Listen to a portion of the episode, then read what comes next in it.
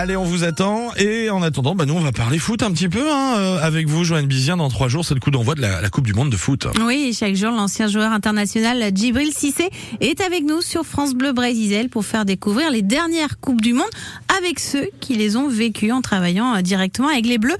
Rencontre ce matin avec le médecin de l'équipe de France, Jean-Marcel Ferret.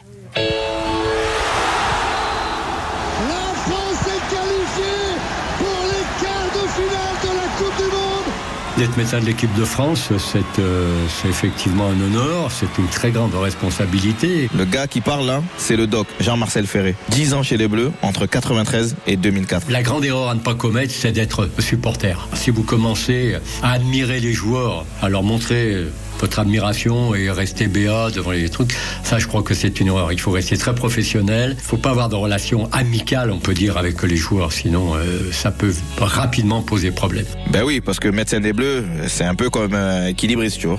Même si la priorité des priorités pour le doc, c'est la santé du joueur. Et moi, j'ai eu la chance de commencer à l'époque où il n'y avait pas l'IRM n'existait pas. hein. C'était les débuts de l'échographie. Donc moi, j'ai appris à faire des diagnostics avec mes mains et avec ma tête. Il a des mains, le doc, mais il a aussi un œil qui traîne partout, même sur les buffets. Je me rappelle une fois, Didier est venu me chercher, il m'a dit Doc, viens vite. Euh, Le, le chef cuisinier a mis, euh, je me rappelle plus de la charcuterie ou des machins. Enfin, il y avait des trucs qui plaisaient pas à Didier, qui me plaisaient pas non plus. Le Didier dont parle Jean-Marcel, c'est Didier Deschamps. Et comme les joueurs arrivaient avec les femmes, les tables de buffet, il y avait des grandes nappes. On a pris à plusieurs les plats qu'il fallait pas, on les a glissés dessous pour pas que les joueurs aient à, à prendre trop de protéines et surtout pas de charcuterie et de gras. Finalement, il a raison, le doc.